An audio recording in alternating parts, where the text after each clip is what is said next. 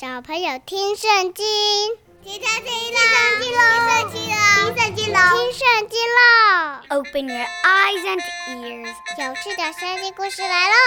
Let's begin。Hi everyone, my name is Teacher Winnie and welcome back to 小朋友听圣经, where I tell you stories of the Bible and at the same time you get to learn a little bit of English.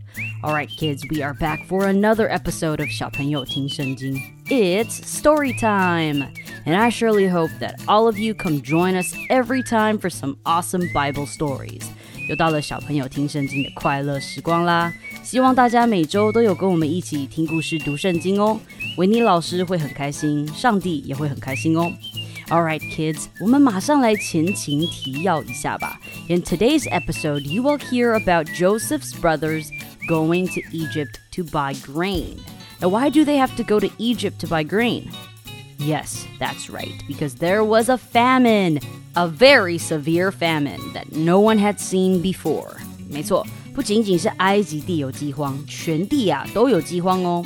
而埃及地靠着约瑟以及上帝赐给他的智慧，免于饥荒的伤害，所以啊，各地的人都前来埃及购买粮食，要饱餐一顿。 如果你还没有听过前面的集数，或是今天是你第一次加入我们的小朋友听圣经的行列，那维尼老师鼓励你先从第一集开始听起，因为我们的故事是按照圣经里的顺序来制作的哟。Okay, now you know what's going on. Let's get this little party started, shall we? Today's episode is called Joseph's Brothers Go to Egypt. 我们今天的故事就要从这边开始喽。So kids, grab your snacks and your juice or some milk if you like. Sit back and relax. The story is about to begin. 那小朋友，你准备好了的话，我们就要开始喽。说故事的时候要专心听哦，因为每一个故事结束时，维尼老师都会问你几个小小的问题，你可以找家人陪你一起讨论思考一下哦。And now, without further ado, let's dive right into the story. When Jacob learned that there was grain in Egypt, he said to his sons, Why do you just keep looking at each other? He continued, I have heard that there is grain in Egypt. Go down there and buy some for us, so that we may live and not die. 当雅各听到了埃及有粮食的消息啊，就对着他的儿子们说：“你们为什么彼此对望呢？ 你们怎么这样互相看着彼此？有好消息呀！”雅各又说：“我听说呀，埃及有粮食，你们下到那里去，给我们买些粮食，让我们可以活下去，不至于饿死。”啊，原来约瑟的家人们也是受到饥荒的影响，他们没有粮食可以吃，每天呐都在饿肚子。所以约瑟的哥哥们每天啊都愁眉苦脸的彼此对望，但是雅各听见埃及有食物后，就马上叫他的儿子们：“哎呀，别再愁眉苦脸的了，别再愁眉苦脸的彼此相望了，赶快去埃及买粮食去吧。” Then ten of Joseph's brothers went down to buy grain from Egypt, but Jacob did not send Benjamin. Benjamin is Joseph's brother, okay? He did not send him with the others because he was afraid that harm might come to him. So Israel's sons were among those who went to buy grain, For the famine was in the land of Canaan also. 于是约瑟的十个哥哥就下埃及去了，他们要前往埃及买五谷。但是雅各并没有让约瑟的弟弟便雅悯与哥哥们一起去，因为雅各担心恐怕他会遇到灾害。还记得约瑟就是因为哥哥们的嫉妒而被害，然后卖到埃及去的吧？所以雅各也担心便雅悯也会遇害，他就没有让他跟着一起去了。所以以色列呢？以色列就是雅各，雅各的儿子们呐，也在前来买粮的人群中，因为迦南地也有饥荒。Now Joseph was the governor of the land, the one who sold grain to all its people. So when Joseph's brothers arrived, they bowed down to him with their faces to the ground. 当时治理埃及地的长官啊，是约瑟，他是宰相，卖粮给那地所有的人民的，就是约瑟了。 所以约瑟的哥哥们前来匍匐在地的向他下拜。诶，等一下，这个画面好像有点熟悉哦。This scene seems to be very familiar, right? I think we talked about this in one of Joseph's dreams. Let's review that a little, okay? 在很久很久以前啊，约瑟做了一个梦。他把这个梦告诉他的哥哥们。Joseph said to them, Listen to this dream I had. we were binding sheaves of grain out in the field when suddenly my sheaf rose and stood upright, while your sheaves gathered around mine and bowed down to it. 约瑟告诉他的哥哥们说：“你们听听我做的梦哦。我们在田里捆庄稼，我捆的庄稼站起来，你们捆的庄稼都围着我捆的庄稼下拜。还记得这个梦代表的意思吧？就是有一天啊，约瑟的家人们、哥哥们都要对他下拜。 如今这个梦真的应验了呢。It happened just as the dream suggested. Now, as soon as Joseph saw his brothers, he recognized them, but he pretended to be a stranger and spoke harshly to them. Where do you come from? he asked. From the land of Canaan, they replied, to buy food. 约瑟看见他的哥哥们啊，马上就认出他们了。可是他却装作是陌生人，对他们严厉的说话，问他们：“你们是哪里来的？”哥哥们就回答：“ 我们是迦南地来卖粮食的。”嗯，为什么约瑟要假装不认识他们呢？Why did Joseph pretend to be a stranger? This is a good question to think about, but let's continue our story for now and we'll find out the answer soon. Although Joseph recognized his brothers, they did not recognize him. Then he remembered his dreams about them and said to them, You are spies. You have come to see where our land is unprotected. 约瑟认得他的哥哥们，但是他们啊却不认得他。约瑟想起了从前所做的关于他们的两个梦，就对他们说：“你们啊是间谍，是来侦查本地的虚实的。” Oh no, my lord, they answered. Your servants have come to buy food. We are all the sons of one man. Your servants are honest men, not spies. No, he said to them, you have come to see where our land is unprotected. 约瑟的哥哥们听到，马上对他说：“哦，我主啊，不是这样，仆人们真的是来买粮食的。我们都是一个人的儿子，是诚实人。仆人们并不是间谍。”约瑟就继续对他们说：“不是的，你们实在是来侦查本地的虚实。”意思就是说，他们是要来探看埃及的国情，要来看看这地长什么样子。But our story continues. The brothers replied, Your servants were twelve brothers, the sons of one man, who lives in the land of Canaan. The youngest is now with our father, and one is no more. 他们说：“仆人们本是兄弟十二人，我们都是迦南地一个人的儿子。最小的现在与我们的父亲在一起，还有一个不在了。” Joseph said to them, It is just as I told you. You are spies, and this is how you will be tested. As surely as Pharaoh lives, you will not leave this place unless your youngest brother comes here. 但是约瑟还是对他们极其的严厉。我刚才对你们说，你们就是间谍。我要这样试试你们。我指着法老的性命起誓：如果你们最小的弟弟不到这里来，你们就绝不得离开这里。Send one of your number to get your brother. The rest of you will be kept in prison, so that your words may be tested to see if you are telling the truth. If you are not, then as surely as the Pharaoh lives, you are spies. And he put them all in custody for three days. 约瑟说：“你们可以派你们中间一个人回去，把你们的弟弟带来，其余的人都要被囚禁起来，好证明你们说的话是否属实。如果不真实，我指着法老的性命起誓，你们就是间谍。” 于是约瑟就把他们收在监房里三天。On the third day, Joseph said to them. Do this and you will live, for I fear God. If you are honest men, let one of your brothers stay here in prison, while the rest of you go and take grain back for your starving households. But you must bring your youngest brother to me, so that your words may be verified, and that you may not die. This they proceeded to do. 到了第三天啊，约瑟对他们说：“ 我是敬畏神的，你们要这样做，就可以活着。”如果你们是诚实人，就叫你们兄弟中一个人囚禁在监里，你们其余的人可以带着粮食回去解救你们家人的饥荒，然后把你们最小的弟弟带到我这里来，这样就可以证明你们的话是真实的，你们就不必死了。他们就照样做了。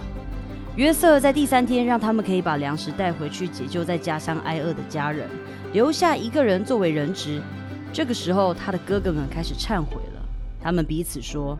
我们在对待弟弟的事上实在有罪。他向我们求情的时候，我们看见他心里的痛苦，却不肯听他，不肯解救他，所以这次苦难临到我们身上了。大哥吕便就说：“我不是对你们说过不要伤害那孩子吗？可是你们不肯听。现在流他血的罪要向我们追讨。” They said to one another, Surely we are being punished because of our brother. We saw how distressed he was when he pleaded with us for his life, but we would not listen. That's why this distress has come upon us.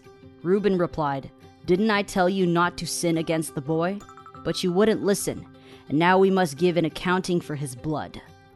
约瑟的哥哥们啊，因为害怕就开始忏悔， 但是他们不知道的是，眼前站着的埃及宰相就是约瑟，因为他们中间有人当传译，就是有人在当翻译的意思，所以他们并不知道其实约瑟听得懂他们在说什么。They did not realize that Joseph could understand them since he was using an interpreter. He turned away from them and began to weep, but then turned back and spoke to them again. He had Simeon taken from them and bound before their eyes.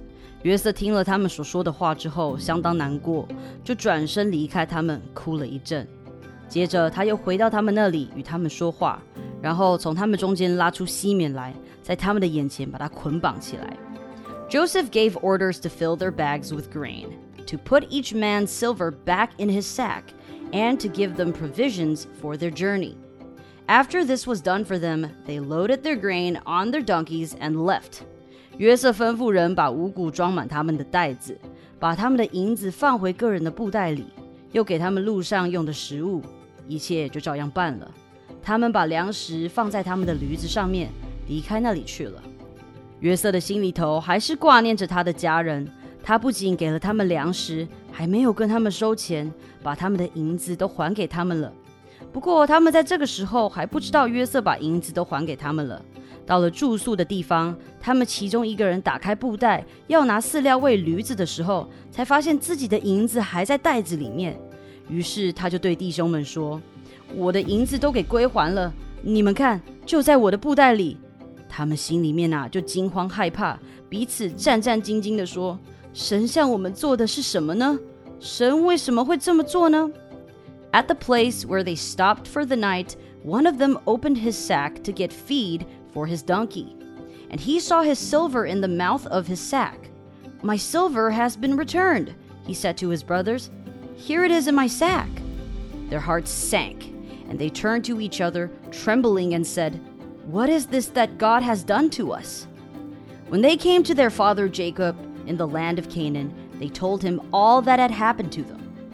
当他们终于回到迦南地，他们父亲雅各那里时啊， 他们就把他们遭遇的一切都告诉了他。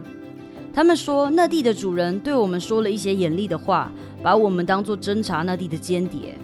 They said, The man who is lord over the land spoke harshly to us and treated us as though we were spying on the land. But we said to him, We were honest men. We are not spies. We were twelve brothers, sons of one father.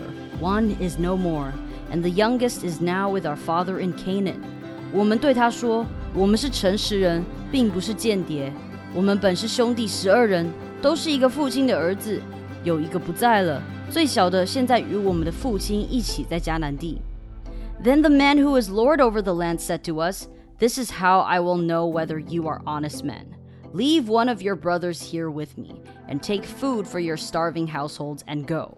But bring your youngest brother to me, so I will know that you are not spies but honest men. Then I will give your brother back to you, and you can trade in the land. 那地的主人对我们说：“我用这个办法就可以知道你们是不是诚实人。你们兄弟中要留下一人在我这里，其余的人可以带着粮食回去，解救你们家人的饥荒。然后把你们最小的弟弟带到我这里来，我就知道你们不是间谍，而是诚实人了。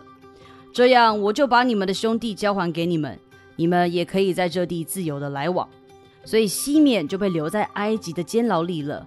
剩下哥哥们回去把粮食以及这个消息带回去给他们的爸爸雅各。As they were emptying their sacks, there in each man's sack were his pouch of silver. When they and their father saw the money pouches, they were frightened. 后来他们在倒布袋的时候，就发现每个人的银子都还在自己的布袋里。约瑟的哥哥们和他们的父亲看见了银子，就都开始感到害怕了起来。小朋友，到现在，约瑟的哥哥们还是没有发现，其实埃及地的宰相就是他们的弟弟约瑟。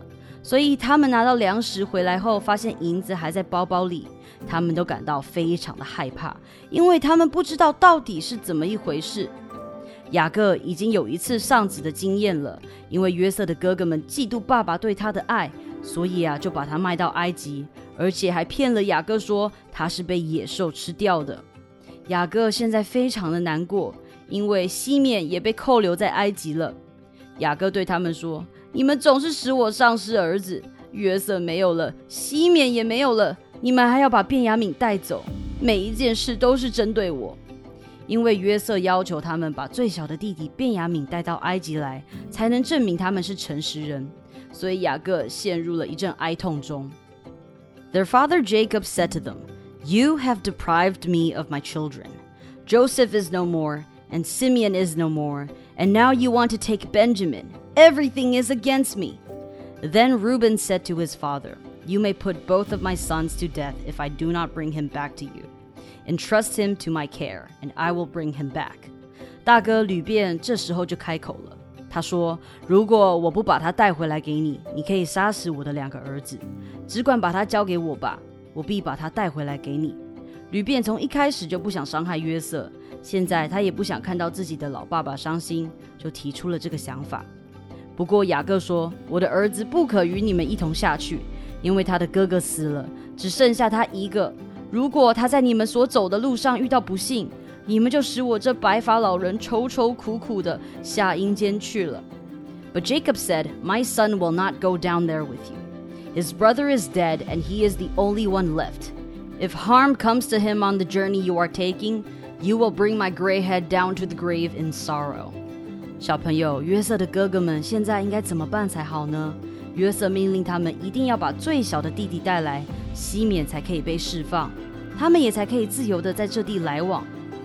但是现在雅各不同意他们带便雅悯去到埃及。What's gonna happen? We shall find out in the next episode. Okay. So we finish the story, but hey, don't go yet. It is now time to learn some vocabulary. 好，那让我们一起来复习一下今天故事里面有讲到的英文单字，好吗？一起来学习哟。那听完今天有提到的单字以后啊，维尼老师会给你几个可以思考的小问题，你就可以跟爸爸妈妈或是家人一起来讨论喽。哎，对了，我们在复习今天用到的单字时，维尼老师也会跟大家再小小的复习一下今天的故事哟。所以一定要仔细听哦。All right, kids, everybody, let's begin with our vocabulary. The first one is buy. Buy 这是一个动作，是买的意思。雅各请他的儿子们下到埃及啊，去买五谷，to buy grain. Buy 这是我们生活中非常常用到的单字哦。And the next word is governor. Governor 其实这个字到现在还是有在用，呃，比如说像现代的话，我们用 governor 就是州长的意思，它的意思也可以是统治者。像约瑟呢，就是 the governor of Egypt，他就是埃及的统治者、宰相的意思，他是在一人之下，万人之上。And the next word is recognize。recognize 是认出的意思。当约瑟看到他的哥哥们的时候啊，他一眼就认出了他的哥哥们，但是他的哥哥们却怎么样呢？却没有认出约瑟。So if you recognize someone，如果你认出一个人，那就是 recognize。Okay，and the next one is stranger。 Stranger 这个是陌生人的意思。小朋友，我们在路上如果看到 strangers，他想要跟我们说话，我们应该要怎么样啊？哦，We don't talk to strangers。我们不能跟陌生人说话哦。约瑟啊，在认出他的哥哥们的时候，他却假装是一个 stranger，他却假装不认识他们。所以在这边，我们就用了 stranger 这个字。他不仅假装是一个 stranger，他还对他们严厉的说话。Harsh 这个字就是严厉的意思，严厉的说话。Joseph spoke to them harshly。约瑟对他的哥哥们说话非常的严厉。他还称他们为间谍或是间谍，spy，间谍，spy，and 但是呢，他们的哥哥却说呀，不，我们是诚实人，honest，honest，大家我们都要做一个诚实的小朋友哦，we must be honest。And the next word is starving。 Starving 这个是饥饿的意思，你的肚子好饿好饿哦，就是 starving。我们可以来看一下这个比较级。像有时候啊，我们肚子饿的时候，如果我们没有真的很饿很饿，饿到可以吃掉一头牛的话呢，那就叫做 hungry。可是当你觉得肚子好饿好饿，真的只要你现在不马上吃东西的话，你就要昏倒了，你就可以用 starving 这个字。All right, and the next word is verify. Verify 这个是证明的意思。你要怎么证明你是诚实人呢？约瑟就跟他的哥哥们说：“你要回到那个迦南地去，把你最小的弟弟带过来，你就可以 verify，你就可以证明你们是诚实人。” And the next word is plead with. Plead with，当他的哥哥们啊被关进监牢里，他们开始害怕的时候，就开始在忏悔说，那个时候啊，约瑟向他们祈求说，拜托不要把我卖到埃及的时候呢，的这个祈求啊就叫做 plead with，plead with。And the next word is silver，silver。好，就是约瑟呢给他们粮食，但是却没有跟他们收钱，所以当他们把他们的 sack 袋子打开的时候，就发现里面啊。他们的 silver，他们的银子都还在。那下一个单词，刚刚维尼老师是不是有讲到一个字叫做 sack？Sack 就是袋子的意思哦。以前的人啊，都是用这个可能兽皮做的一个这个袋子，它就是叫做 sack。所以呢，当他们把他们的 sack 袋子打开的时候，就发现哇，里面还有银子诶，他没有跟我们收钱诶，他们就开始感到很害怕，因为他们不知道发生什么事。当你很害怕呢，你就是 frightened。I am frightened，我好害怕哦。All right, so that is all our vocabulary for the day. Now it's time for some questions. And question number one Why did Joseph's brothers go to Egypt? 第一个问题要问的就是为什么约瑟的哥哥们要前往埃及地呢？Good. And now question number two. Why didn't Jacob want Benjamin to go to Egypt? 为什么雅各不愿意让哥哥们将便雅悯带到埃及去呢？